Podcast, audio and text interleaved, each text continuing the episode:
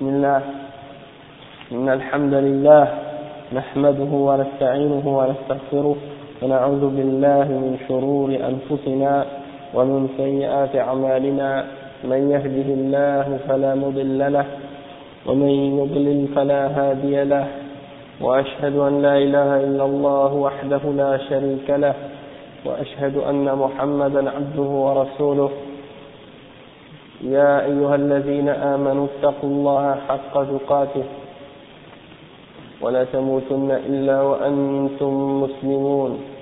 يا أيها الناس اتقوا ربكم الذي خلقكم من نفس واحدة وخلق منها زوجها وبث منهما رجالا كثيرا ونساء.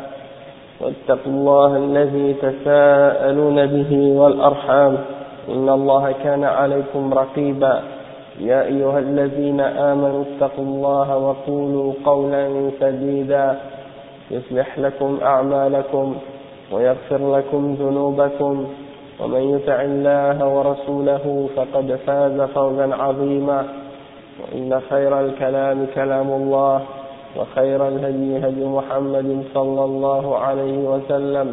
وإن شر الأمور محدثاتها وكل محدثة بدعة وكل بدعة ضلالة وكل ضلالة في النار Donc aujourd'hui on va lire le sujet toujours dans l'Islam Sifat, les noms et les attributs, et puis on va expliquer aujourd'hui منهج الجهمية وتلاميذهم في أسماء الله وصفاته. Qu'est-ce que ça signifie Ça signifie la méthodologie de la secte du Jahmiya et leurs élèves au sujet des noms et des attributs. On en a parlé déjà, on, on a fait un petit survol, on a mentionné un petit peu des choses sur ce sujet. Aujourd'hui, on va expliquer un petit peu plus et puis on va lire ce, ce, cette, cette partie. Tout de suite après, on va commencer à lire le texte que j'ai écrit sur le, sur le sujet pour continuer à lire, pour avoir un petit peu plus de clarification. Après ça, Inch'Allah, on va arrêter là, et puis on continuera la semaine prochaine. Inch'Allah. Donc, le chef, il commence et il dit, يجب على المسلم إثبات أسماء الله وصفاته على الوجه اللائق بجلال الله وعظمته على وفق ما جاء في الكتاب والسنة لأن هذا يدخل في باب الإيمان بالله عز وجل وهو مذهب أهل السنة والجماعة متخذين كتاب الله وسنة, وسنة رسول الله أو وسنة رسوله الدليل والمرجع في ذلك. عكس ما عليه الجهمية وتلاميذهم من المعتزلة والأشاعرة الذين ينفون ما أثبته الله لنفسه من الأسماء والصفات أو ينفون بعضا منها ويثبتون البعض الآخر تحكما منهم ويجعلون مرجعهم في ذلك ما قررته عقولهم القاصرة أو قرره لهم أئمة الضلال. وفرق, وفرق بين من جعل دليله الكتاب والسنة ومن جعل دليله نحاتة الأفكار وزبالة الأذهان Donc le chef il explique, il dit il est obligatoire aux musulmans d'affirmer ce qu'Allah s'est affirmé pour lui-même comme nom et attribut d'une façon qui lui convient, c'est-à-dire qui convient à la, à la majesté d'Allah et à sa grandeur et, tout, euh, et en accord avec ce qui est venu dans Al-Qur'an ou Sunnah. Et ça, dans ce, chapitre, ou cette question, entre dans le chapitre de la foi en Allah subhanahu wa ta'ala. Ça fait partie de la foi en Allah subhanahu wa ta'ala. Et cette méthode de compréhension des noms et des attributs d'Allah, c'est la voie de Ahl Sunnati wal Jama'a, c'est la voie des gens qui suivent la Sunna et qui sont unis sur la Sunna. Et muttakhidina bi kitabillahi wa sunnati rasulihi, donc c'est-à-dire que nous, bien sûr, qui suivons la voie des salafs, les gens qui suivent Ahl Sunnah wal Jama'a, eh bien nous, qu'est-ce qu'on prend comme référence et comme preuve? On prend le Coran, c'est-à-dire le livre d'Allah et la Sunna du messager, sallallahu alayhi wa sallam. Tandis que Al-Jahmiya et leurs élèves, parmi les Mu'tazila et les Asha'ira, et ceux qui nient les attributs d'Allah ou certains de ses attributs, et ceux qui nient les noms et les attributs ou qui affirment certains et qui nient certains, sans, avoir aucune euh, preuve, eh bien ceux-là ils font le contraire de Ahl Sunnah.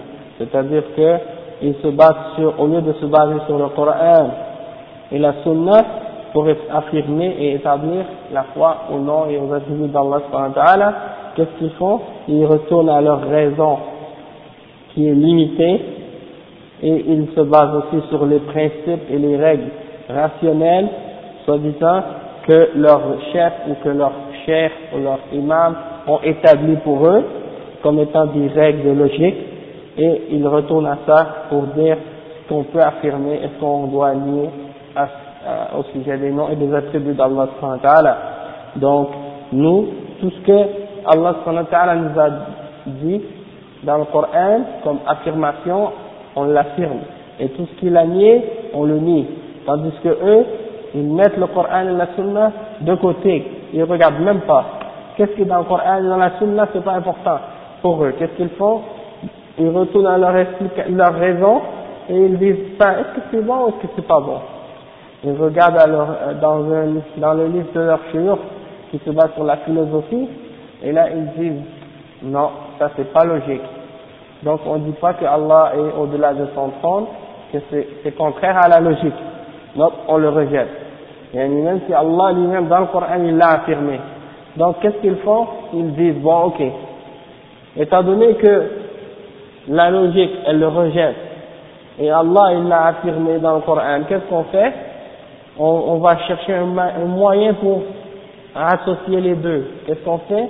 On va changer le sens dans le Coran quand on va voir dans le Coran un sens qui est contraire à nos, à nos idées, un sens qui est contraire à nos, à nos croyances, on va l'interpréter d'une façon différente pour que ça devienne en accord avec nos idées personnelles, en accord avec, soi-disant, qu'est-ce qu'on a déterminé comme étant la raison. Hein? Et la raison, en réalité, c'est pas une référence, parce que quand tu regardes, chaque raison se base sur une prémisse, sur une base. Tu peux avoir une logique avoir une logique, je peux avoir une logique, hein, mais il faut que cette logique soit basée sur quelque chose, d'accord? Les chrétiens, ils ont une logique, et cette logique-là, d'après leur logique, c'est logique d'avoir trois dieux en un. Donc c'est une logique qui est fausse. Hein? Si tu regardes la, la logique qui, qui, est basée sur le Coran et la Sunna, c'est une logique. Hein? Il y a une logique dedans. Sauf que c'est pas la même logique que la logique des idolâtres. Eux, ils disent, mais nous, on adore une, une idole, on se prosterne devant l'idole, mais on dit pas que, on sait que c'est pas l'idole qui a créé le monde, mais on l'utilise comme point de concentration pour, pour mettre euh, dessus notre attention quand on prie Dieu. Donc, ils disent ça, et ça c'est leur explication logique pour rendre l'idolâtrie acceptable. Toutefois, quand on retourne à, aux paroles d'Allah, aux paroles du prophète sallam, il nous dit non, ça c'est faux. C'est interdit, Dieu a interdit l'idolâtrie et c'est ça l'idolâtrie. Donc, on ne peut pas utiliser une logique pour justifier l'idolâtrie. Même si quelqu'un t'amène quelque chose qui, qui, paraît logique, pour essayer de justifier ça, tu n'as pas le droit de le suivre. C'est comme par exemple, on a donné des exemples déjà. Wa salam wa rahmatullahi wa barakatuh. Bon, donc comme on expliquait, on disait que, si des gens veulent amener une raison, une certaine logique pour essayer de justifier l'idolâtrie, ou de justifier un péché ou quelque chose qui est contraire à, la révélation, on ne doit pas accepter cette, logique. C'est comme les idolâtres, par exemple, quand ils sont venus pour dire aux musulmans, mais on doit, on a, pourquoi vous, vous mangez pas la viande qui est morte, alors que c'est Dieu qui l'a égorgée et vous, égorgez ce, vous mangez ce que vous égorgez vous-même, et vous mangez pas ce que Dieu a tué. Alors ça, c'est une sorte d'argument qui a une logique, il y a une logique derrière. Donc cette logique-là est contraire à la logique de l'islam, c'est-à-dire la logique, la logique du Coran et de la Sunna. Donc c'est cette, cette distinction-là qu'il faut faire au sujet de la logique. Donc comme on expliquait, les noms et les attributs d'Allah doivent être affirmés selon la révélation et non selon notre raison. D'accord Et après le chef il explique et il dit un exemple qui est écrit dans les livres de ces gens-là qui nient les attributs d'Allah, ils disent وَكُلُّ نَفْسٍ أَوْهَمَ التَّشْبِيهَ أَوِّلْهُ أَوْ فَوِّدْ وَرُمْ تَنْزِيهَ Ça veut dire tout, tout texte révélé au Coran ou Sunnah qui implique ou qui fait donner l'impression qu'il y a une ressemblance entre les attributs de Dieu et les attributs de la création, euh, les attributs de la création alors interprète-la d'une autre façon ou ni son, ni son, la connaissance, ni que tu connaisses sa signification, et dit que tu fais ça pour vérifier Dieu d'une, euh, d'une imperfection ou quelque chose de ce genre. Et après le chef dit, هذا تعاملهم مع نصوص الكتاب والسنة في باب أسماء الله وصفاته التأويل هو صرف هذه النصوص عما دلت عليه من المعاني الجليلة إلى ما تقرره عقولهم من الأفكار العقيمة والآراء الباطلة وما عجزت عنه عقولهم. وفوضوه واعتقدوا خلاف ما يدل عليه. سبحانك ربي ما أعظم شأنك. ما أحملك ما أحلمك على عبادك. إنهم نفوا عنك. ما أثبته لنفسك ما أثبته لنفسك من صفات من صفات الكمال ونعوت الجلال. وخلفوا كتابك وقدموا ما أملته عليهم أو ما أملتهم أملته عليهم عقولهم على ما أنزلته في كتابك ونفوا عنك أسماءك وصفاتك ونفوا عن, عن كتابك حجيته وهدايته. Donc le cheikh il explique, il dit, voilà leur méthode, la méthode des gens qui suivent Al-Jahmiya. Il dit, ce sont des gens, ils agissent d'une façon envers le Coran et la Sunna. C'est-à-dire, quand ils voient les noms et les attributs d'Allah, ils changent le nom et ils les déforment de leur signification. Et on avait expliqué, lorsqu'on avait parlé du tahrif, tahrif c'est-à-dire de dévier le sens, de le sortir de son, de lui donner un sens qui est contraire à, à son contexte ou à la réalité de sa signification selon le contexte. Hein, comme par exemple, Allah il dit dans le Coran à propos des Juifs, il, il déforme le sens du mot de son contexte. D'accord? Donc, ces gens-là, qu'est-ce qu'ils font? C'est exactement ça. Ils prennent le mot, ils le déforment et ils changent de son contexte à propos des noms et des attributs d'Allah. Alors, et au lieu d'utiliser le mot tahrif, comme on avait dit, ils ont trouvé un autre terme à utiliser que les gens vont accepter, parce que s'ils disent tahrif, tout le monde va savoir que ce sont des gens qui ont joué avec la, la révélation d'Allah et qui ont essayé de changer la révélation d'Allah. Alors au lieu d'utiliser ce terme, puisqu'il n'est pas aimé, alors ils prennent un autre mot qui est accepté par la plupart des gens, ou par tous les gens, c'est le mot ta'wil. Et le mot ta'wil, qu'est-ce qu'il signifie Il signifie le tafsir. D'accord Les salafs, c'est-à-dire les premiers musulmans, les sahaba, les tabi'in, quand ils utilisaient le mot ta'wil, c'était dans le sens de l'interprétation, hein, ou bien le sens de l'accomplissement d'une chose. Ce mot-là, il se retrouve même dans le Coran, ta'wil il est, il est mentionné plusieurs fois dans différents versets, soit qu'il est mentionné dans le sens de l'interprétation, par exemple, ou soit dans le sens de l'accomplissement d'un but ou d'une chose, l'accomplissement d'une chose. Euh, le jour où l'accomplissement de cette chose-là arrivera, c'est-à-dire par exemple au jugement dernier, Donc, dans ce sens-là, ce mot, il, était connu et il était utilisé par les salafs dans le sens de tafsir. si tu lis, par exemple, le premier des tafsirs, le plus ancien, le plus grand, c'était le tafsir de l'imam al-Tabari. À chaque fois qu'il mentionne, par exemple, une ayah, il explique, et après il dit voici le ta'wil des, des gens, le tafsir que les salafs ont donné au sujet de ce verset. Et là, il mentionne leur, leur euh, explication de, du verset. Donc c'est un mot que les gens connaissaient. Eux, ils ont dit, on va faire ta'wil, c'est-à-dire, ils prennent un mot et ils lui donnent une signification totalement différente de son, sens réel, hein, et puis ils, ils disent ça, ça c'est une autre forme de ta'wil. Sauf qu'en réalité c'est le tahrif, c'est une déformation du sens. Si tu dis par exemple, euh, comme par exemple quand Allah dit Ar-Rahman wa ala al comme on en a parlé, Allah tout Dieu s'est élevé au-delà de son trône, eux ils disent, le ta'wil de istawa ala l'arche, c'est istawla ala l'arche.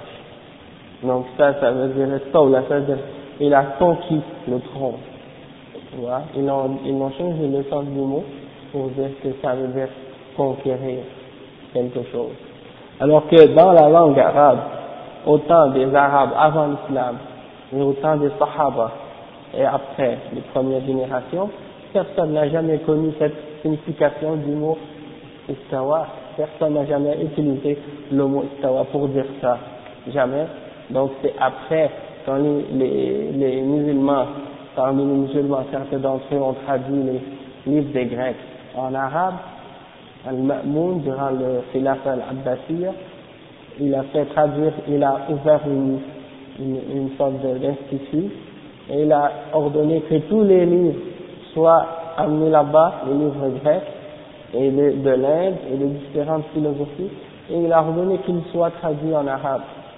Et lui-même, ce khalifa, il a été entouré par des gens qui faisaient partie de cette secte des Mu'tazila, hein, et donc c'est après ça qu'il a été influencé par ces gens-là, et là, ils ont traduit les livres en grec, et c'est là qu'ils ont commencé à imposer à tous les savants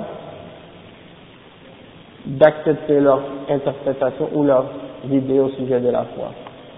Donc ils ont commencé à imposer à tous les chouyours le khalifa, ce khalifa-là. Il a envoyé à, tous les villes des lettres aux dirigeants de ces villes pour dire de prendre le nom de tous les savants et de leur demander, de leur dire de d'affirmer leur, euh, leurs opinions, c'est-à-dire de, de, de, défendre les mêmes opinions que le khalifa et de, nier les attributs d'Allah. Alors, la première fois, personne n'a répondu. Alors, il a, il a dit, bon, personne n'a répondu, ok, cette fois, demande encore une fois, et tous ceux qui répondent pas, il les met en prison. Il a, il a fait une deuxième fois, il y a une plus grande partie des gens qui ont dit non, mais il y a encore des, il y a une plus grande partie des gens qui ont, qui ont accepté, mais il y a beaucoup qui ont dit encore non. Alors il a dit que la troisième fois maintenant, prends le nom de ceux qui refusent. Et là je vais m'occuper d'eux, c'est les venir à Bagdad. Alors là, il a fait la troisième fois, il restait juste deux personnes qui ont refusé de, d'accepter la position des, des khalifas. Et c'était l'imam Ahmad et un autre imam qui j'ai oublié son nom. Mais l'autre cher il est mort en route, tandis que l'imam Ahmad, il, il, est, il, est, il est arrivé jusqu'à Bagdad, mais à la période où il est arrivé là-bas, le khalifa était déjà mort. Alors c'était son fils qui a continué l'inquisition et c'est là que l'imam Ahmad a été euh, interrogé et torturé, et qu'il a débattu, vraiment il a subi beaucoup d'épreuves au sujet de ces choses-là. C'était la fitna qu'on appelle fitna khalq al-Qur'an, la fitna au sujet de, du Coran, c'est-à-dire est-ce qu'il est créé ou non. Parce que les Mu'tazila ont obligé, les gens à dire que le Coran est créé. D'accord? Alors là, l'imam Ahmed, il a dit, j'aurais pu dire comme les autres savants et accepter d'affirmer ce que les Mu'tazila m'ont demandé de, de dire uniquement pour euh, sauver ma peau. Et j'aurais eu une excuse de faire ça parce que dans le Coran, il y a une ayah qui dit que si tu es contraint et qu'on te menace et qu'on te, frappe et tout, et que tu, tu acceptes de dire une parole de, de mécréance par contrainte, dans ce cas-là, tu n'es pas blâmé, parce que dans, au fond de ton cœur, tu as la foi. Donc, il aurait eu une excuse de, de refuser de dire ce que ces gens-là lui demandaient de dire. Mais il a dit, j'ai voulu, parce que j'ai regardé les, gens, les peuples musulmans, ils ne savent rien. Et si personne prend une position, cette bid'a, elle va se répandre et tout le monde va l'accepter. Donc, il a pris la position de celui qui prenait la responsabilité de défendre la vérité vis-à-vis des, des, gens qui faisaient le, euh, le mensonge. Alors, Alhamdulillah, Allah lui a donné finalement la victoire après, après le, après celui, l'autre, le, le, fils, le premier, Al-Ma'moun, il est mort, après c'était Al-Mu'tasim, et le troisième, je ne me souviens plus, je pense que c'était Al-Wasiq, le troisième c'était Al-Wasiq, le deuxième Al-Mu'tasim, il est mort lui aussi, durant l'Inquisition, et le troisième Al-Wasiq est mort. Les trois, trois sont morts durant le temps de, de l'imam Ahmad. Et c'est le quatrième qui est venu après Al-Mutawakkil Billah, et lui, il a fait libérer l'imam Ahmad, et il a remis les savants, alors, les savants de Ahl Sunnah, al Jama'a, il les a remis à leur place d'honneur, et il a euh, rabaisser les gens de l'Ida du Mu'tazila et les autres, et puis il a, il a fait revenir l'islam en force. Donc, alhamdulillah, c'était une période difficile pour, la, pour les musulmans de cette époque qui suivaient la sunna, mais alhamdulillah, yani, finalement, ça, ça, bien fini, ça a bien fini. Toutefois, yani, ces gens-là essaient toujours de temps en temps de revenir avec ces idées-là. Et là, ils sont actifs de temps en temps, tu les vois. Des fois, ils sont plus forts, des fois, ils sont moins forts à certaines époques. Et donc, le chef, c'est ça qu'il explique ici, il dit que ces gens-là, ils ont utilisé leur raison. Au lieu de se baser sur la révélation, ils ont utilisé leur raison. Et il a dit, ويعني به أولئك الذين نفوا ما أثبته الله لنفسه من صفات الكمال من الجهمية والمعتزلة والأشاعرة ومعلوم أن من نفى عن الله صفات الكمال فقد أثبت له أضدادها من صفات النقص تعالى الله أما يقول الظالمون علوا كبيرا. ثم يلزم من هذا أن يكون هؤلاء الضلال أعلم بالله وما يستحق وما يستحقه من الله لأنهم نفوا عنه ما أثبته لنفسه وزعموا أنه لا يليق به. وأي ضلال أعظم من هذا؟ وأي جرأة على على الله أعظم من هذه الجرأة donc qu'est-ce qu'il dit le chef il dit qu'est-ce que ces gens-là ont fait ils ont nié ce qu'Allah s'est attribué à lui-même d'attributs de perfection parmi les Jahmiya et les Mu'tazila et les Ash'ara ces trois sectes là qui sont en fait qui sont une à la suite de l'autre. Al-Jahmiya c'est comme on avait dit ceux qui ont mis tous les noms et les attributs. Et Al-Mu'tazila au début, il n'y a pas les noms, il n'y a pas les attributs d'Allah Il n'y a pas les attributs d'Allah. Leur problème, le problème des, des Mu'tazila c'était au sujet de Al-Qadar, c'était au sujet de non, oui, la prédestination, le qadar, et l'autre problème qu'ils avaient fait au sujet de l'iman. Ils avaient un problème au sujet de l'iman. C'est-à-dire, ils disaient par exemple, que c'était la base du problème que Al-Wasil ibn Atta il a eu avec Al-Hassan al-Basri, c'était au sujet du, de la, du musulman qui fait des grands péchés. Est-ce qu'il est croyant ou non? Alors on sait que les musulmans, les salafs, les sahaba, les tabi'in, ils disaient tous que le, le musulman qui fait des grands péchés, il est, il est croyant, il est musulman, excepté que sa foi est faible, sa foi est basse, il est un pécheur, mais il est toujours dans l'islam. Il n'a pas quitté l'islam parce qu'il a volé, ou qu'il a tué, ou qu'il a bu de l'alcool, ou qu'il a fait l'adultère. Il est quand même un croyant, un musulman, mais sauf que sa foi est faible. D'accord? Sa foi est descendue. Tandis que Wafil ibn Atali, il a, il a entendu ça, il a dit non, les, les gens qui font des péchés, des grands péchés parmi les musulmans, ils ne sont ni des croyants ni des mécréants. Donc lui, il a inventé une nouvelle catégorie qui est ni, ni croyant ni mécréant. C'est-à-dire une, une étape entre les deux. C'est ça ils appellent al-manzila, bain al-manzilatayn. L'étape entre, les deux. Donc ça c'était une bid'a. Et finalement, qu'est-ce qu'il dit au sujet de cette, de cette catégorie-là, celle qui est ni croyant ni mécréante, dans l'au-delà, elle est dans l'enfer pour l'éternité. Donc ça revient à la même position que les Khawarij. Et les Khawarij, ils ont dit, celui qui fait des grands péchés parmi les musulmans, il est dans l'enfer pour l'éternité, il est mécréant, il n'est pas croyant. Même s'il prie, même s'il dit qu'il est musulman. Donc même si pour eux là, si quelqu'un boit de l'alcool, il est mécréant. Même s'il dit qu'il est, même s'il dit qu'il est musulman. Si quelqu'un fait par exemple, euh, je sais pas moi, il fait l'adultère ou il fait un péché comme ça, il dit, ah, ça c'est un cas, ça. Et ton sang est halal. Et tes biens sont halal. Et on a le droit de te on a le droit de prendre tes biens. C'est plus musulman, t'as plus aucun, t'as rien de sacré dans ta vie, là. C'est halal.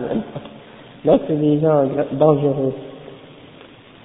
Et la première chose qu'ils font, c'est comme ça, c'est attaquer les musulmans. Donc, Al-Mu'tazila, c'est là-dessus leur problème. Mais plus tard, après, durant la fitna avec euh, Al-Ma'moun, ils, se sont associés avec Al-Jahmiya. Les, les, gens qui ont suivi Al-Ja'd ibn Dirham et Jahl ibn Safwan, ils sont mis ensemble quand ils ont eu le problème au sujet de Khalq al-Qur'an. Parce que déjà, étant donné qu'ils avaient déjà accepté la base de, que la raison passe devant la révélation, alors ils ont, ils ont eu des débats entre eux et ils ont accepté leur principe, c'est devenu une des bases de leur croyance après. Et par la suite, Al-Asha'ira, on a vu que Al-Asha'ira, à la base, c'est des gens qui, avaient comme idée de vouloir réfuter les Mu'tazila. C'est comme ça qu'ils sont venus au début. Ils sont venus comme étant des défenseurs de la Sunna. Parce que l'imam Abu, al-Hassan al-Ash'ari est resté 40 ans dans cette secte en train de l'étudier et de l'apprendre et de la prêcher aux, gens. 40 ans. Il était l'élève d'un des plus grands chouyours des Mu'tazila.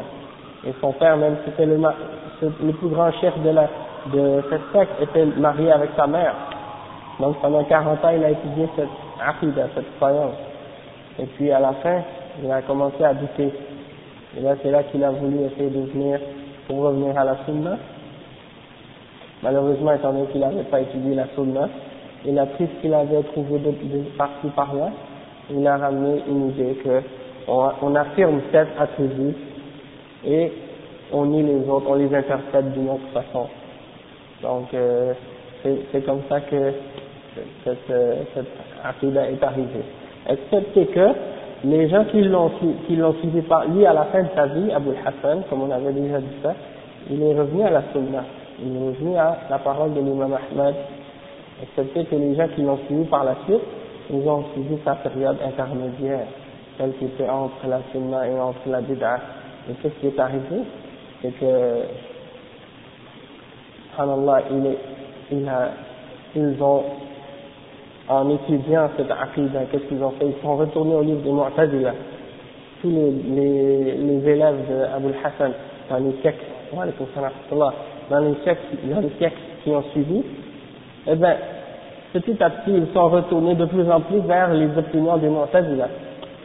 Et c'est pour ça que maintenant, tu vois aujourd'hui, les, les ils ont beaucoup d'opinions qui sont exactement les mêmes que les opinions des Mu'tazila avaient avant. Donc c'est comme si on dirait que ce sont des Mu'tazila aussi. Et c'est pour ça que Ibn Taymiyyah dans ses livres, quand il parle des, des il dit, tu vois quand on dit euh, un homme habillé en femme, On les appelle Mafani, des hommes, des travestis. Donc ce sont des travestis des Jahmiya. C'est comme ça qu'il les a appelés, hein, de cette façon-là. Donc, euh, le chef il dit, qu'est-ce que ça implique leur idée? Ça implique que, ça implique une idée tellement égarée, parce que c'est comme s'ils disent que nous savons plus qu'Allah, nous savons plus que Allah, ou nous savons mieux que Allah, comment Allah doit s'appeler lui-même, et comment il mérite, quel attribut il mérite que lui-même. Hein? Parce qu'ils ont nié ce qu'Allah a affirmé, ils ont affirmé ce qu'Allah a nié, et ils ont cru que Allah n'était pas digne d'avoir certains attributs, alors ils les ont niés, alors que Allah se les a affirmés. Donc c'est une forme d'égarement. Et après le chef il dit, ويلزم من ذلك أيضا أن يكونوا أعلم بالله من رسول الله صلى الله عليه وسلم. et ça implique qu'ils croient, ils sont plus savants qu'Allah et, euh, que, et que son messager aussi. لأن, لأن الرسول صلى الله عليه وسلم أثبت لله هذه الصفات وهم نفوها. وقالوا إنها لا تليق بالله أي وأي ضلال أعظم من هذا الضلال ولو كانوا يعقلون لو كانوا يعقلون نعم. كيف يكون هؤلاء الجهال الضلال أعلم بالله من نفسه؟ تعالى الله عما يقولون. والله تعالى يقول يعلم ما بين أيديهم وما خلفهم ولا يحيطون به علما. ولا أحد من الخلق أعلم بالله وما يستحقه وما يليق به من رسول الله. صلى الله عليه وسلم donc c'est exactement ça qu'il explique maintenant la même chose qu'on a dit tout à l'heure c'est que tu peux pas dire que tu connais mieux que Allah comment le décrire ça voudrait dire que Allah ne sait pas comment parler de lui-même et son messager donc euh, il a mentionné ça après il dit لأن إن الذي حمل الجهمية وأتباعهم حمل الجهمية وأتباعهم على نفي صفات الله عز وجل. هو جهلهم بالله وسوء أفهامهم حيث ظنوا أنه يلزم من إثبات هذه الصفات التي أثبتها الله لنفسه وأثبتها له رسوله. يلزم منها التشبيه لأنهم يرون هذه الصفات في المخلوقين ولا يفرقون بين صفات الخلق وصفات المخلوق ولا يفهم من صفات الخالق إلا ما فهموا من صفات المخلوقين ولم يعلموا أن صفات الخالق سبحانه تخصه وتليق به وصفات المخلوقين تخصهم وتليق بهم ولا تشابه ولا تشابه بين صفات الخالق وصفات المخلوق كما أنه لا تشابه بين صفات الخالق وذوات المخلوقين وذات الخالق وذوات المخلوقين. كما قال تعالى ليس كمثله شيء وهو السميع البصير. فأثبت لنفسه السمع والبصر ونفى عنه مشابهة الأشياء.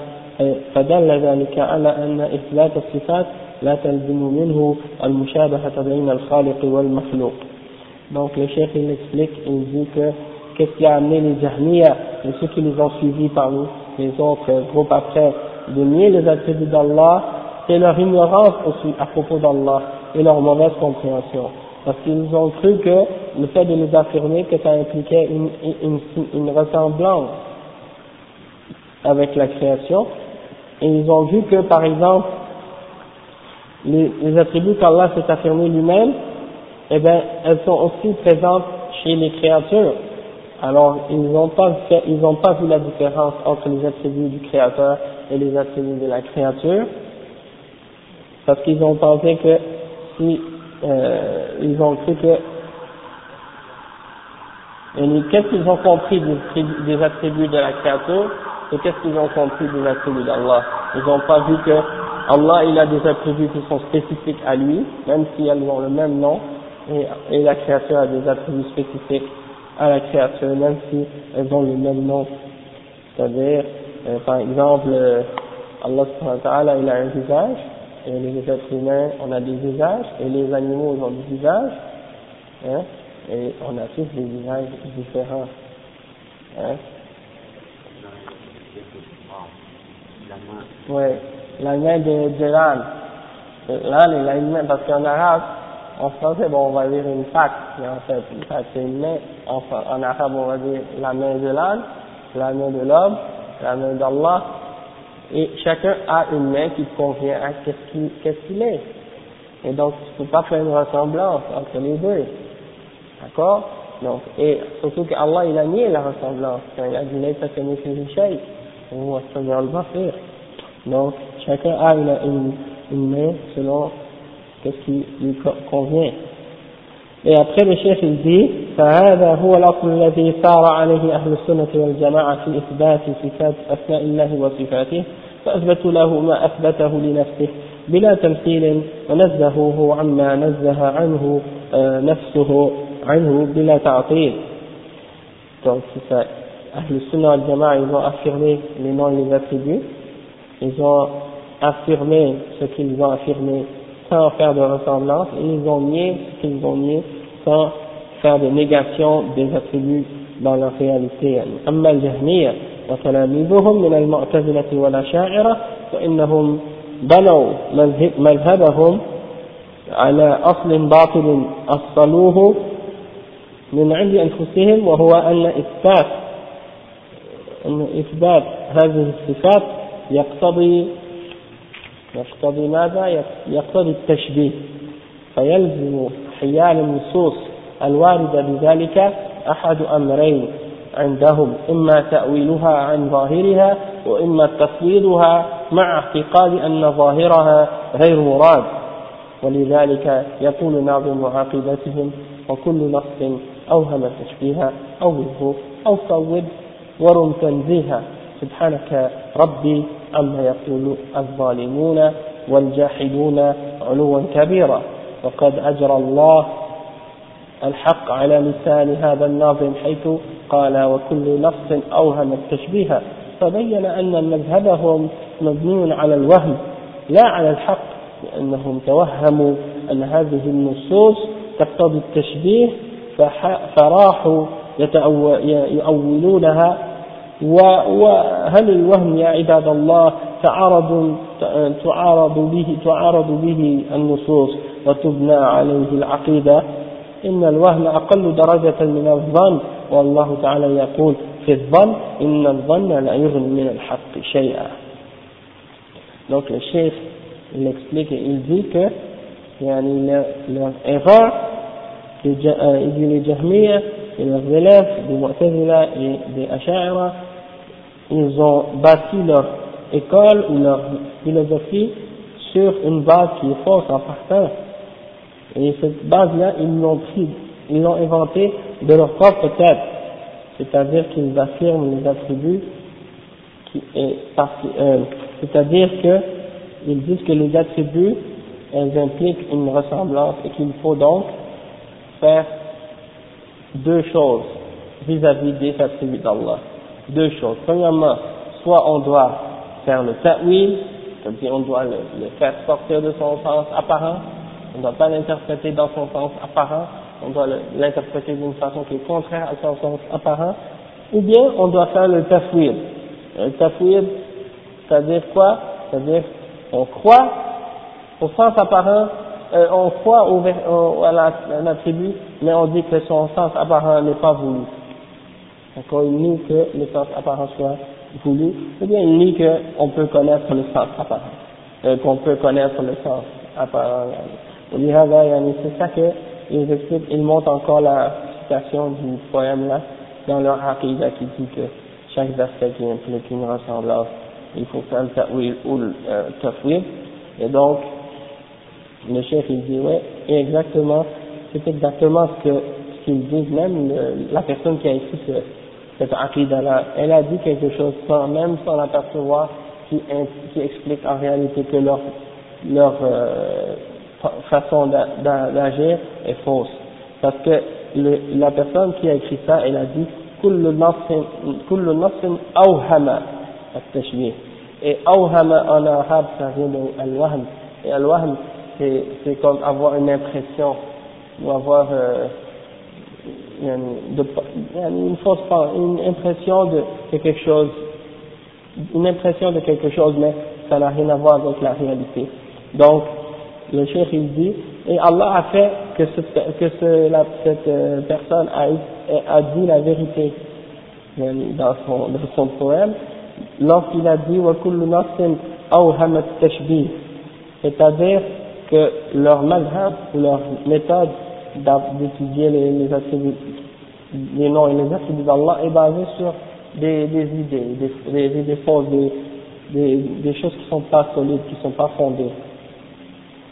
Donc, euh, il ne faut pas baser notre, notre aqidah sur une wahm, sur des, des fausses impressions de ce genre. Et donc, euh, ça conclut maintenant qu'est-ce qu'on avait à lire euh, pour le, le dars d'aujourd'hui dans le livre. C'est des choses qu'on avait déjà, je pense qu'on avait déjà expliqué, mais c'est que le chef, il a, il a, il dit des, des choses qu'il a répétées plusieurs fois pour que ça reste dans l'esprit des, élèves, parce que c'est un sujet qui est quand même vaste, et puis là il explique les fondements et les bases, et il le répète beaucoup pour que ça reste ancré dans ton esprit après, même si euh, tu même si tu restes sans le, relire, ça reste dans ton esprit parce que tu l'as entendu tellement souvent, ça, après tu vas t'en rappeler. Donc, euh, c'est juste, euh, il explique les bases. Il y a des livres beaucoup plus détaillés qui expliquent chaque attribut individuellement et qui montrent les explications et les preuves de chacune de ces attributs. Mais celui-là, c'est un livre qui est un peu général. Il explique les principes de base les règles de base. Donc, c'est pour ça que le chef, il, approche, il approche de cette manière en expliquant des choses d'une façon plus vague, plus générale, mais il donne des, des principes. D'accord? Et puis après toi, ça te donne une, une, une, certaine fondation, et puis par la suite tu vas t'approfondir dans l'étude de la croyance, et puis tu vas commencer à avoir plus de compréhension à mesure que tu vas avancer là-dedans. D'accord Donc on va laisser ça à côté, puis on va écouter notre frère, notre frère euh, Hamza qui va nous lire, Inch'Allah, là on était arrivé.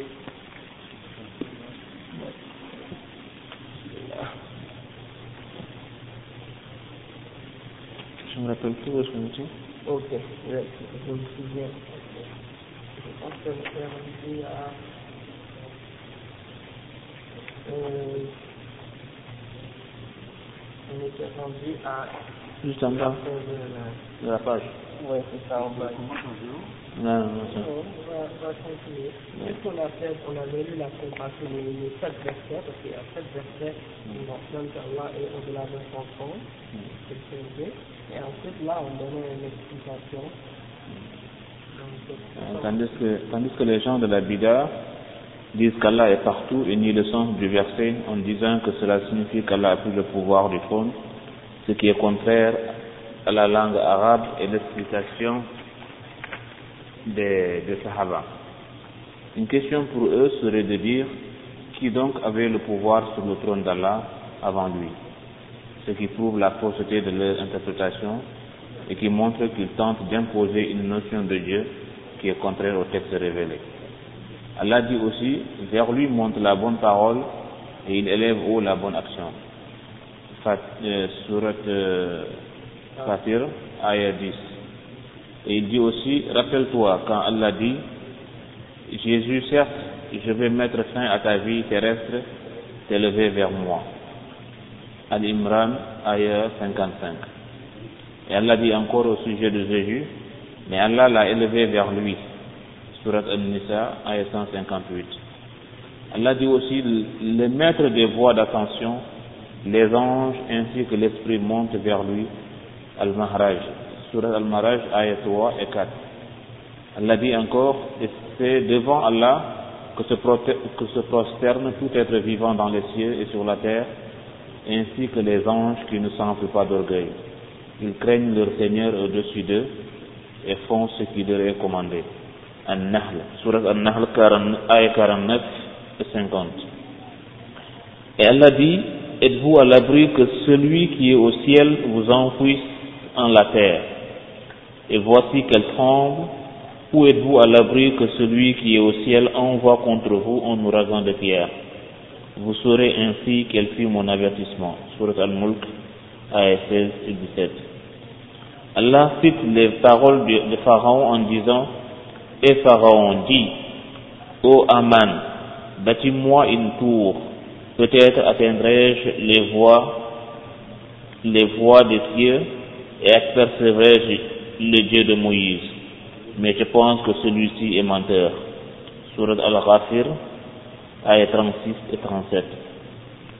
Tous ces versets indiquent qu'Allah est au-dessus de sa création et qu'il n'est pas mélangé à celle-ci. Contrairement à ce que prétendent les soufis qu'Allah est partout, c'est pourquoi, lors de l'ascension al mirage des prophètes au-dessus des cieux, il parla directement à Allah. Parce que si Allah est partout, Allah n'avait pas besoin de faire monter le prophète Muhammad sallallahu alayhi wa sallam au, au plus haut des cieux. Puisque s'il est partout, il pourrait être en contact avec Allah à partir de n'importe quel endroit. Et il est rapporté par Muslim selon Muawaya, Muawaya ibn Hakam, que le prophète sallallahu alayhi wa sallam a demandé à une esclave, où est Allah? Elle répondit, dans le ciel. Et il lui demanda ensuite, qui suis-je? Elle répondit, tu es le messager d'Allah. Il dit alors, libère-la, c'est une croyante. Il y a des dizaines de hadiths qui prouvent qu'Allah est au-delà de sa création, mais il serait trop long de toutes les citer sans compter les paroles des Sahaba et les savants. De plus, les croyants lèvent toujours leurs mains vers le ciel dans les doigts, et personne n'accepterait de dire qu'Allah est dans un endroit comme les toilettes. Subhanallah. En ce qui concerne les versets que citent les soufis hors contexte pour tenter de faire croire qu'Allah est lui-même en sa création et en toutes choses, en voici quelques-uns. Pas de conversation secrète entre trois sans qu'il ne soit leur quatrième, ni entre cinq sans qu'il ne soit le, cinquième, sixième, ni moins ni plus que cela sans qu'il ne soit avec eux. Al-Mujadala, surat Al-Mujadala, ayat 7. Et le verset, et il est avec vous où que vous soyez, surat Al-Hadid, ayat 4.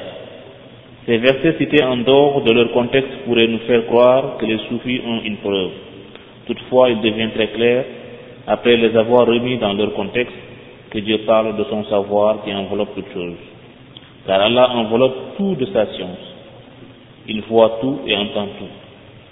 Allah dit, ne vois-tu pas qu'Allah sait ce qui est dans les cieux et sur la terre? Pas de conversation secrète entre trois sans qu'il ne soit le quatrième, ni entre cinq sans qu'il ne soit le sixième, ni moins ni plus que cela sans qu'il ne soit avec eux, là où ils se trouvent. Ensuite, il les informera au jour de la résurrection ce qu'ils faisaient car Allah est omniscient. Surat Al-Mujadala, ayat 7. On voit bien que les versets commencent par mentionner la science d'Allah et terminent également en disant qu'il est omniscient, ce qui prouve qu'Allah enveloppe tout par sa science et que sa science est partout, non pas sa personne. La même chose pour l'autre verset. C'est lui qui a créé les cieux et la terre en six jours, puis il s'est élevé au-delà du trône. Il sait ce qui pénètre dans la terre et ce qui en sort, et ce qui descend du ciel et ce qui y monte. Et il est avec vous où que vous soyez, et Allah observe parfaitement ce que vous faites. Surat Al-Hadid, ayat 4. On peut voir ici que les versets parlent de la science d'Allah qui enveloppe tout, tout est clair. Il cite également un autre verset dans le but de prouver que Dieu est en, est l'homme. Nous sommes plus près de lui que sa veine jugulaire. Surat Al-Qaf, ayat 16. Mais encore une fois, le contexte du verset parle de la science d'Allah étant plus près de l'homme que lui-même. Allah dit, nous avons effectivement créé l'homme et nous savons ce que son âme lui suggère et nous sommes plus près de lui que sa veine jugulaire. Al-Qaf, ayat 16. Les Sahaba et les premiers savants ont compris que ces versets qu'Allah, au-delà de son trône, mais que sa science est partout, aucun d'entre eux n'a jamais dit ce que disent les soufis, que Allah est partout, subhanallah. Voilà comment chacun de ces versets doit être compris. Maintenant, ceux qui disent qu'Allah est dans sa création, ce que les soufis appellent kulul, peuvent être divisés en quatre groupes. Le premier groupe, ceux qui disent qu'Allah est dans, certaines de ses créatures seulement de la façon que l'eau remplit un contenant, comme ce que les chrétiens disent au sujet de Jésus, fils de Marie. Qu'Allah est entré en lui, ceux-là sont des mécréants. Et comme les Rafidas, extrémistes qui disent qu'Allah est un Ali ibn Abi Talib, de même qu'un Al-Halaj, Al-Hakim et d'autres, ils sont des koufars mécréants comme les chrétiens. Le groupe 2, ceux qui disent qu'Allah se mélange à certaines de ses créatures comme de l'eau qu'on mélange à du lait, comme croient certains chrétiens, coptes, et certains des gens qui ont dévié, de l'islam, ils sont eux, aussi des koufars. Le groupe 3, ceux qui croient qu'Allah est dans toutes choses, et c'est la croyance du groupe nommé Al-Jahmiya, que les savants de la Sunna ont refuté depuis longtemps, qui disent qu'Allah est partout, ils sont également mécréants. Et le quatrième groupe enfin, ceux qui croient qu'Allah lui-même est tout, et que tout est Allah, comme Ibn Arabi et d'autres, sont plus loin dans la mécréance que la mécréance des juifs et des chrétiens pour deux, raisons. La première, c'est que les chrétiens ont dit qu'Allah est présent en son serviteur, qu'il a choisi et rapproché Jésus alors qu'il ne l'était pas avant. Tandis que ceux-là disent qu'Allah a toujours été le serviteur et les autres créatures, des autres créatures et il n'est pas autre chose. De, bien compris. Oui, je pense que c'est pour les autres créatures et, et, et, elles vont tout. C'est-à-dire que euh, la distinction, c'est quoi C'est que Jésus est un homme pieux, un serviteur d'Allah. D'accord? Donc, euh, Isa, c'est un serviteur d'Allah, c'est un homme pieux que Allah a choisi lui-même et qui est rapproché. Donc, lui, ils disent que que, euh, Allah est en lui. Alors qu'il il est quand même quelqu'un de bien, qui a de la piété, qui a, qui a été choisi par Allah. Mais eux, ces soufis, ils disent que tout le monde, il est en tout le monde, le, le bon et le mauvais, le pieux et le non pieux, le pur et l'impur, le sale et le propre, on est sans distinction, toutes les créatures au le porc le chien, hein, il dit qu'il est dans tout, et qu'il a toujours été tout pas comme Issa, ils ont dit bon, il n'était pas un Issa, puis Issa est venu, puis là il est venu à Issa. Tandis qu'eux disent non, il est dans tout, partout et tout le temps. Et il est sa création. Donc, c'est comme, comme, comme le chef qui a expliqué ça, j'ai pris de Ibn Taymiyyah, et il a expliqué ça, il a dit que c'est la parole des Jahmiyyah. Mais les Jahmiyyah, ils ont en fait deux positions extrêmes. Certains d'entre eux, comme le Soufi qui, ont suivi cette voie, ils disent qu'Allah est tout, ou dans toute chose, partout. Et il y a l'autre position extrême qui dit que Dieu est nulle part. Il nie, il carrément. Parce que si tu dis que quelque chose est partout, et que tu dis qu'elle est nulle part, les deux c'est presque la même chose. Parce que tu dis que Dieu est sa création, tu nies l'existence distincte d'Allah. Où est-ce que tu peux, où est-ce que tu es capable, lorsque tu dis que Dieu est tout, de, de où est quand, comment tu vas être capable de distinguer qu'est-ce qui est créateur, qu'est-ce qui est créature? Et, et ça c'est impossible. Si tu dis que Dieu est sa créature, ça veut dire qu'il n'y a plus de distinction entre les deux. Hein? Et eux, c'est ce qu'ils font en fait, c'est de nier même qu'il y a une distinction entre le créateur et la créature. Donc, l'adoré et, et, l'adoreur, celui qui adore et celui qui est adoré sont les, une seule et même personne. Donc, qu'est-ce qu'on doit adorer? Il dit que tu peux adorer ce que tu veux? Tant que tu vois qu'il y a un seul être dans l'univers, c'est pas grave. Tu vas pas être un idolâtre. C'est un peu leur explication un peu extrême là.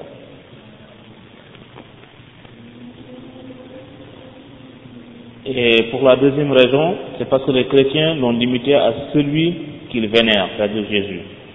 Tandis que ceux-là disent que cela est aussi vrai pour les chiens, les porcs, les saletés, etc. Et Allah dit au sujet des chrétiens, ce sont certes des mécréants ceux qui disent en vérité Allah c'est le Messie, fils de Marie. Donc ceux qui le disent, ce sont des mécréants. Surat Al-Maïda, ayat 72. Alors que dire de celui qui dit qu'Allah c'est les kuffars, c'est les munafiqin, les enfants, les fous, les gens impurs et pions. Voilà qui clarifie bien la vérité et le mensonge. Alhamdulillah, il faut faire la distinction entre le créateur et la créature d'Allah. Ça c'est la base du tawhid. Tandis que celui qui nie cette distinction nie l'existence d'Allah. Celui qui adore la créature d'Allah est un mushrik, associateur, idolâtre, et de même celui qui passe par des créatures pour prier Allah, seul Allah mérite d'être adoré. La ilaha illallah.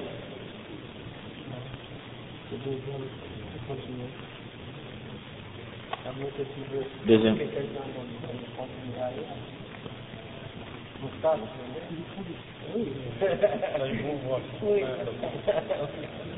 Euh, dans le deuxième texte, c'est la question où est Allah? Cette question où est Allah fait aussi partie des témoignages de la ilaha illallah, car c'est relié au nom et aux attributs divins d'Allah. C'est fondamental car c'est la distinction entre le créateur et la créature. Si on donne des attributs au créateur, comme connaître l'invisible, à la créature, ou si on donne au créateur des attributs de sa créature, comme dire qu'il a un fils ou qu'il est un homme, ou si on nie ses attributs, on tombe alors dans le shirk. Seul Allah peut se décrire car personne ne connaît mieux Allah que lui-même. C'est pourquoi nous devons nous référer au, Coran et à la Sunna pour connaître Allah.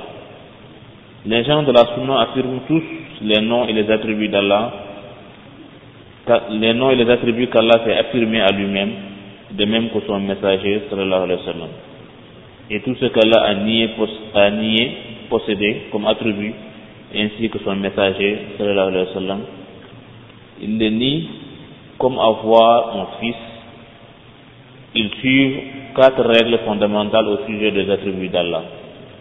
C'est quoi, c'est quoi doit, doit tous affirmer, ce qu'on doit tous affirmer les attributs d'Allah sans faire, premièrement, le, le tahrif, c'est-à-dire changer le sens des attributs d'Allah. Deuxième, le tatil, le tatil, nier l'attribut elle-même, directement ou indirectement. Le troisième, takyif, c'est-à-dire chercher à savoir, à imaginer ou à comprendre le comment des attributs d'Allah. Et le quatrième, le tamthil, comparer Allah à sa création, ou dire qu'Allah est semblable à sa création, ou que la création est semblable à Allah. Cela est prouvé pour plusieurs versets dans le Coran. Allah dit, il n'y a rien que lui, qui lui ressemble, et c'est lui l'audient, le voyant. Ashura, Surat Ashura, ayah 11. Et Allah dit, ceux qui dénaturent le sens de nos versets, le Coran, ne nous échappent pas. Surat Fussilat, ayah 40. Et il nous a interdit de dire ce dont on n'a aucun savoir. Il dit, et ne poursuis pas ce dont tu n'as aucune connaissance. Surat Al-Ishra, euh, ayah 36. C'est pourquoi, si tu lis les versets du Coran qui affirment qu'Allah est au-dessus de son trône, ou qu'il a deux mains, ou qu'il a deux yeux, tu ne trouves aucune parole qui nie la réalité de ses attributs. La même chose est vraie pour les paroles du prophète sallallahu. Tu vois qu'il parle à tout le monde, aux ignorants et aux éduqués, en leur disant qu'Allah est au-delà du trône dans les cieux. Il parle des mains et des yeux d'Allah et des, autres attributs, sans jamais dire une seule fois qu'il ne faut pas prendre ces versets et ces paroles dans leur sens réel, et que ce sont des métaphores. Si c'était des métaphores, il l'aurait dit au moins une fois aux gens. Mais on ne trouve ça nulle part. Tous les, tous sahaba croyaient qu'Allah est au-delà de son trône réellement et non pas métaphoriquement. Car si c'était le cas, il l'aurait dit. La première personne a nié qu'Allah est au-delà de son trône, ainsi que tous les autres attributs d'Allah, comme la parole, les deux mains, etc., fut un homme du nom de Jad ibn Dirham, qui a été exécuté en l'an 128 Hijra. Un autre homme du nom de, de Jam ibn Safwan fut lui aussi exécuté en, en l'an 124 Hijra, pour avoir nié les attributs et les noms d'Allah en entier, et pour avoir dit qu'Allah est partout. C'est de lui que la secte des Jahmiya tient son nom. Ensuite, il y a eu des sectes des Mutazila. Eux ne nient pas les noms d'Allah, mais ils nient les attributs d'Allah. Les chiites Rafida, aujourd'hui, sont sur la croyance des Mutazila au sujet des attributs. Ils disent, Allah voit sans vision, entend sans oui, et puissant sans puissance. Ils affirment des noms sans signification, car ils croient que de, dire qu'Allah a une vision et faire ressembler Allah à sa création. Toutefois, affirmer les attributs n'implique pas du tout ça, car Allah a une vision et une oui, une oui qui ne ressemble pas à, à ceux de sa création, comme il le dit. Il n'y a rien qui lui ressemble, et c'est lui le Dieu le voyant. Surat ayah 11. Ensuite sont apparus les Ashaira et les Maturidiya, qui affirment uniquement cet attribut, de, cet attribut d'Allah. Le premier, la vie, al-hayat. Deuxième, la connaissance, al-ilm. Trois, le, le pouvoir, al-khudra. Quatre, la volonté, al-irada. Cinq, la parole, al-kalam. Six, la vue, al-basar. Sept, l'ouïe, al-samu. Ils affirment également cette négation. La première, al-qidam. La deuxième, al-baqa. La troisième, al-mukhallafatu. Hawadis. La quatrième, al-wahdaniya. La cinquième, al-qiyam bin nafs. Il, bin nafs. Et le sixième, al-wujud. Ça, ça c'est, en fait, c'est parce qu'ils mentionnent quand, non, en fait, c'est dans leur livre, ils mentionnent toujours qu'ils croient en 13 attributs. Excepté que, en réalité, il y en a seulement 7 qui sont réellement des attributs d'Allah, tandis que les, les six autres sont pas des attributs, mais ce sont des noms et des, des, des, explications qu'ils ont tirées de leurs principes rationnels.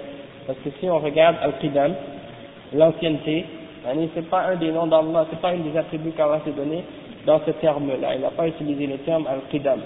Mais c'est un terme que les philosophes ont inventé et qui signifie, qui vient de Al-Qadim, c'est-à-dire l'ancien.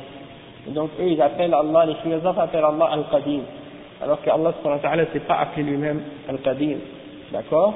Il a dit, il a dit qu'il est Al-Awwal wal-Akhir. Il a dit Allah dans le Coran qu'il est le premier et le dernier. Et ça, ça suffit pour comprendre que Allah n'a pas de commencement, il n'a pas de fin. Il est éternel.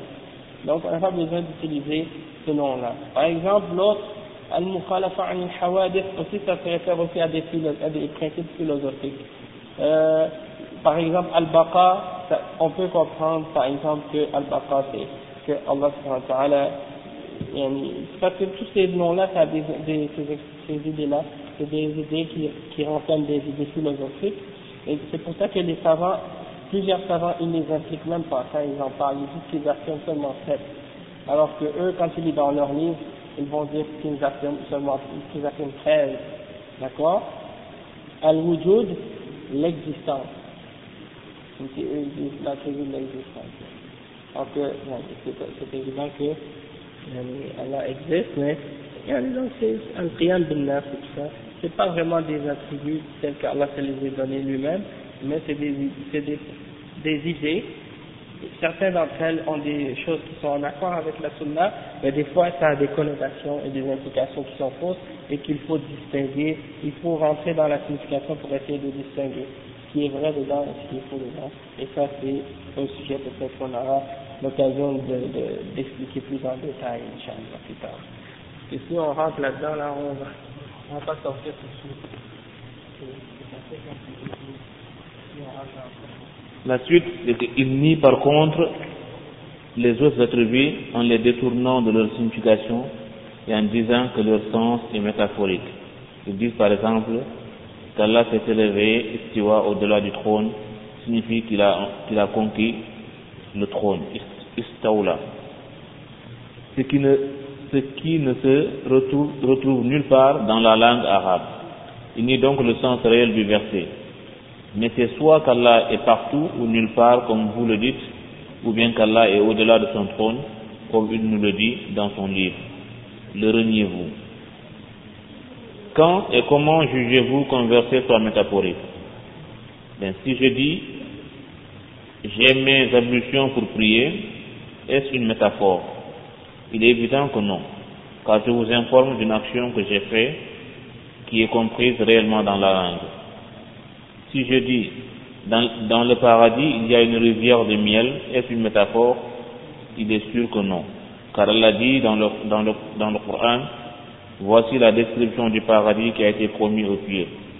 Il y aura là des ruisseaux d'une eau jamais malodorante et des ruisseaux d'un lait au goût inaltérable et des ruisseaux d'un vin délicieux à boire ainsi que des ruisseaux d'un miel purifié. Il y a là pour eux des fruits de toutes sortes ainsi qu'un pardon de la part de leur Seigneur. Surat Muhammad, ayah 15. Même si vous ne comprenez pas comment il peut y avoir des rivières de miel, ou que vous ne pouvez pas l'imaginer, vous ne pouvez pas le nier ou dire que ça ne veut pas dire une rivière mais un pot de miel. Car ce sont des choses dont seul Allah connaît la réalité, nous devons y croire comme il le dit. Si je dis il est interdit d'épouser notre mère qui nous a enfantés dans l'islam, est-ce une métaphore? Bien sûr que non. Alors si tout cela n'est pas métaphorique, sur quoi vous basez-vous pour dire qu'Allah n'est pas réellement au-delà de son trône et que c'est une, métaphore? Allez-vous dire ce que disent les, les Batiniya, que rien dans le Coran est réel et que tout est métaphorique? Il me semble que ce qui vous pousse à nier qu'Allah est au-delà de sa création et que vous tentez d'imaginer Allah dans votre esprit, alors vous comparez Allah à ses créatures, ce qui vous fait croire que vous devez dire que le verset n'est pas réel et qu'il est métaphorique. Voilà votre erreur. Vous imaginez Allah sur un trône comme les, comme les trônes des rois sur terre qui sert de support pour les hommes qui s'assoient dessus.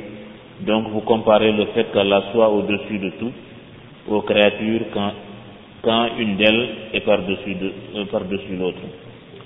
Ce qui prouve que vous n'avez rien compris des paroles d'Allah.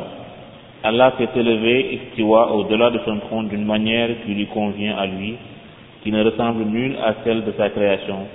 Allah dit qu'il a créé sept cieux et que par-dessus les cieux il y a le kursi d'Allah, qui est en langue arabe l'endroit où on pose ses pieds, ses deux pieds, qui est plus grand que les cieux et la terre. Son kursi déborde les cieux et la terre. Surat Al-Baqarah, ayat 255. Et par-dessus le kursi, il y a Al-Arsh, le trône, qui est plus grand que le kursi. Et au-delà du Arsh, il n'y a qu'Allah le Très-Haut.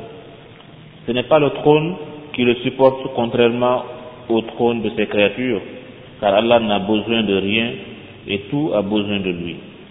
C'est lui qui supporte le trône et les, cieux et la terre. Lorsque je dis qu'Allah s'est élevé au-delà du trône, je ne dis pas autre chose que ce qu'il a dit lui-même. Si je vous dis comment est Allah, vous ne connaissez pas la réalité d'Allah et de sa personne. Alors si vous affirmez son existence sans comprendre sa réalité, faites de même avec ses attributs. Dites, j'affirme qu'il est au-delà de son trône, comme il l'a dit, d'une manière qui lui convient, car il dit, il n'y a rien qui lui ressemble et c'est lui l'audient, le voyant. Surat al-Ashura, ayah 11. Et il dit, ils n'ont pas estimé Allah comme il devait l'être alors qu'au jour de la résurrection, il fera de la terre entière une poignée et les, et cieux seront pliés dans sa main droite. Surat Az-Zumar, ayah 67. Les Jahmiya nient qu'Allah voit, car ils croient que cela veut dire qu'on fait Dieu, qu'on fait ressembler Dieu à sa créature. Mais pourtant, il y a une différence entre la vue limitée est faible des hommes et celle des animaux et celle du Créateur qui est parfaite. On affirme qu'il voit, mais d'une manière qui lui convient et qui est différente de sa création. On doit appliquer la même règle pour tous les autres attributs. Cette façon de comprendre les textes est la voix des gens de la Sunna, comme l'imam Malik ibn Anas, né en l'an 93 et est mort en l'an 179 de Hijra. Et tous les autres grands savants de la Sunna avaient après lui, avant et après lui plutôt, il est, rapporté qu'un homme est venu s'asseoir près de lui alors qu'il enseignait et celui-ci lui dit, Ô Malik, Allah s'est élevé, istiwa sur le trône. Comment s'est-il élevé? Kaifa istiwa? Alors le visage de l'imam est devenu rouge de colère. Il dit cette parole célèbre. Al-istiwa, l'action de s'élever, est bien connue, ma'loum. Mais le comment, al-qaif, est inconnu, majhul. Y croire est une obligation wajib et d'en questionner le comment est une bida. Puis il a ordonné qu'on le chasse, rapporté par l'imam al-Bayhaqi dans Al-Asma.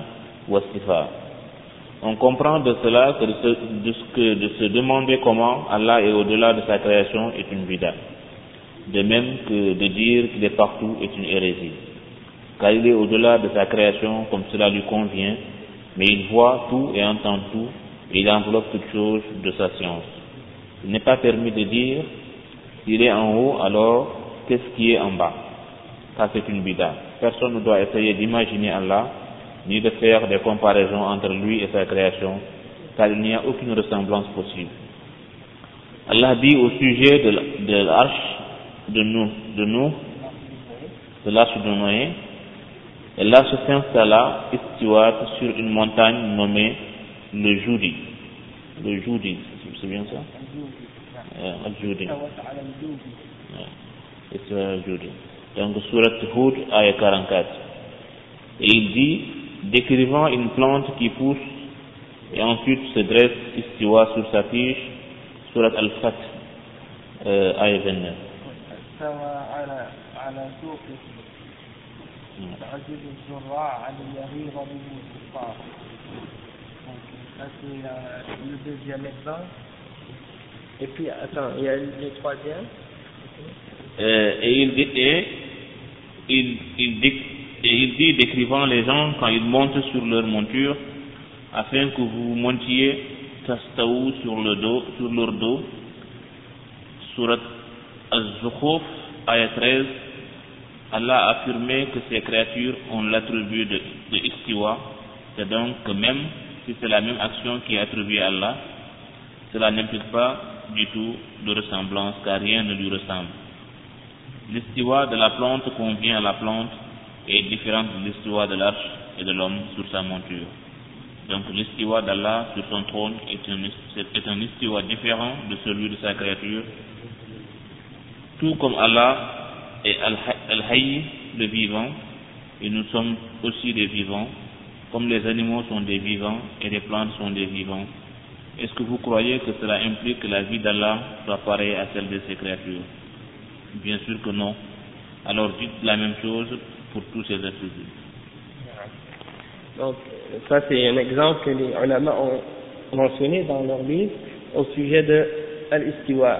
Ils ont dit, regardez, l'arche de Noé, Allah a décrit l'arche de Noé comme en disant « Istawat ala al-judi » c'est, l'axe d'Istiwa, elle, elle, elle s'est élevée au-dessus d'une montagne qu'on appelle Al-Judi, parce que l'eau avait monté, et lorsque l'eau a commencé à diminuer, eh bien, l'arche était restée au-dessus d'une montagne. Hein? Donc, Allah l'a décrit comme étant élevé au-dessus de la montagne Al-Judi. Ensuite, au sujet de la plante, euh, c'est dans surat Al-Fath, c'est ça. محمد رسول الله والذين معه أشداء على الكفار رحماء بينهم تراه تراهم ركعا سجدا يبتغون فضلا من الله ورضوانا فيما هم في وجوههم من أثر السجود. ذلك مثلهم في التوراة ومثلهم في الإنجيل كزرع أخرج شطأه فآزره فاستوى على سوقه.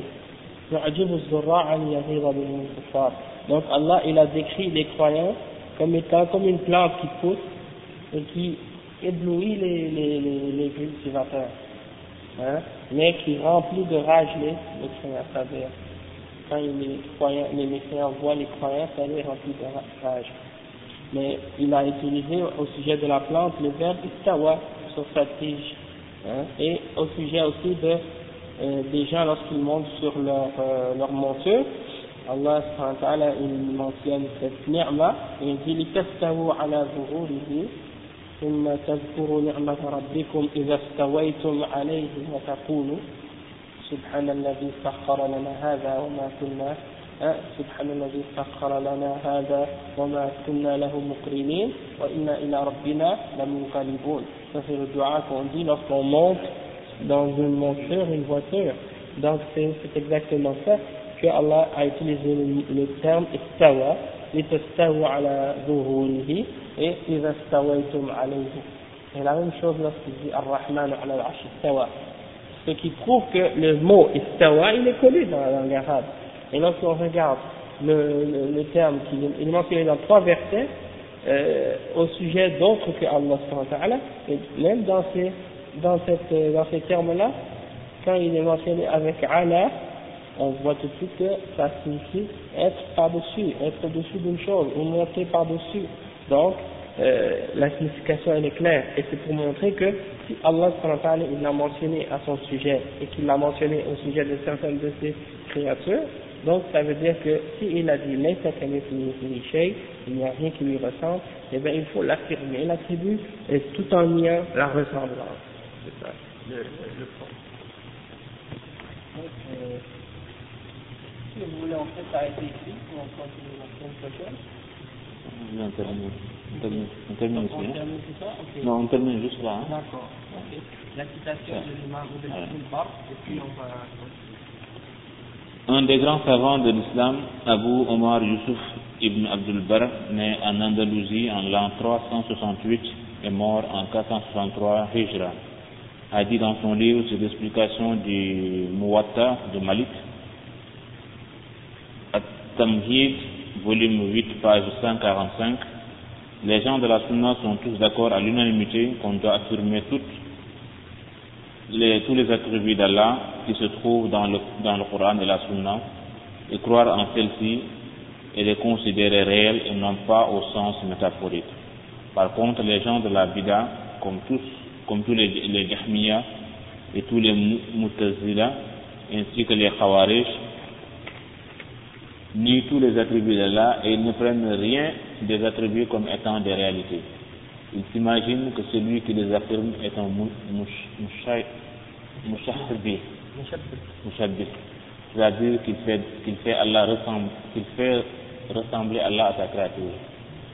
Toutefois, les gens qui affirment les attributs d'Allah considèrent que les gens de la Bida nient al-Maboud, Allah.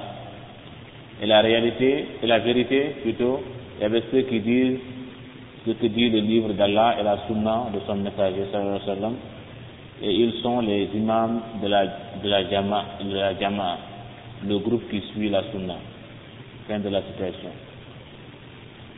Et il dit également dans le même livre, volume 7, page 131, toute parole doit être prise dans son sens réel. Et on ne dit pas qu'elle est métaphorique tant que la Ummah ne se soit pas mise d'accord que son sens est métaphorique.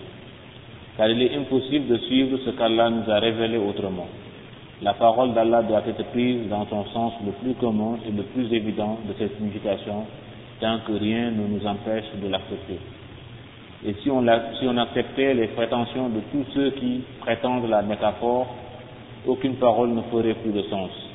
Il est clair qu'Allah ne s'est adressé aux Arabes au temps du prophète que par des termes qui sont compris par ceux-ci dans leur langue avec des mots qui sont compris par ceux qui l'entendent. Fin de la citation. Ce qui démontre les attributs d'Allah ne sont pas des métaphores.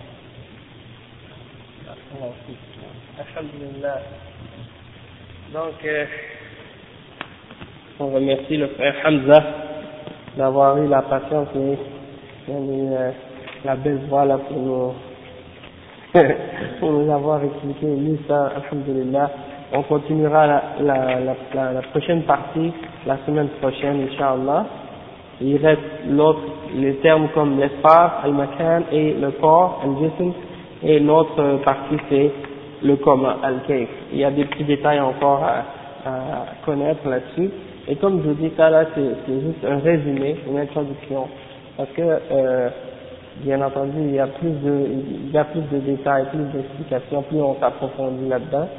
Et puis le but, c'est quoi? C'est juste de d'être prévenu de ces idées-là qui ont parcouru le monde musulman et qui ont été répandues pour, pour éviter que ces idées-là nous surprennent un jour et puis qu'on soit mis euh, dans une situation où on est troublé par ça parce qu'on ne connaît pas la bonne voie pour comprendre ces questions-là. Donc, c'est comme si on a un vaccin là. Hein? Parce qu'on a, on a quand même, on a étudié, on a entendu ces choses-là, on est déjà prêt. Si l'affaire arrive, c'est comme si, ah, j'ai déjà entendu ces idées-là, je sais qu'est-ce que c'est. Hein? Donc c'est exactement ça, qu'est-ce qu'on étudie là maintenant. On dit, bon, pourquoi on perd notre temps? Il y en a qui disent, pourquoi on perd notre temps à étudier ces choses-là? C'est des choses qui existaient dans les temps euh, anciens, puis qu'on n'en entend même plus parler aujourd'hui. Oui, Sauf qu'à chaque fois, il y a des gens qui, ramènent ces anciennes idées qui sont mortes depuis longtemps et qui essaient de les faire revivre, hein, et qui créent des, des, problèmes, des désordres dans la Ummah avec ces idées-là. Donc nous, étant donné qu'on a déjà appris ça et qu'on on sait comment répondre à ces idées-là, on, est, on, est, on peut dire qu'on a un vaccin contre ce, ce, ce virus-là, Inch'Allah, donc s'il se manifeste, on saura comment, comment euh, s'en occuper إن تعالى. أوكي يعني ورمسي بارك الله فيكم. أقول قولي هذا وأستغفر الله لي ولكم. فاستغفروه. إنه هو الغفور الرحيم.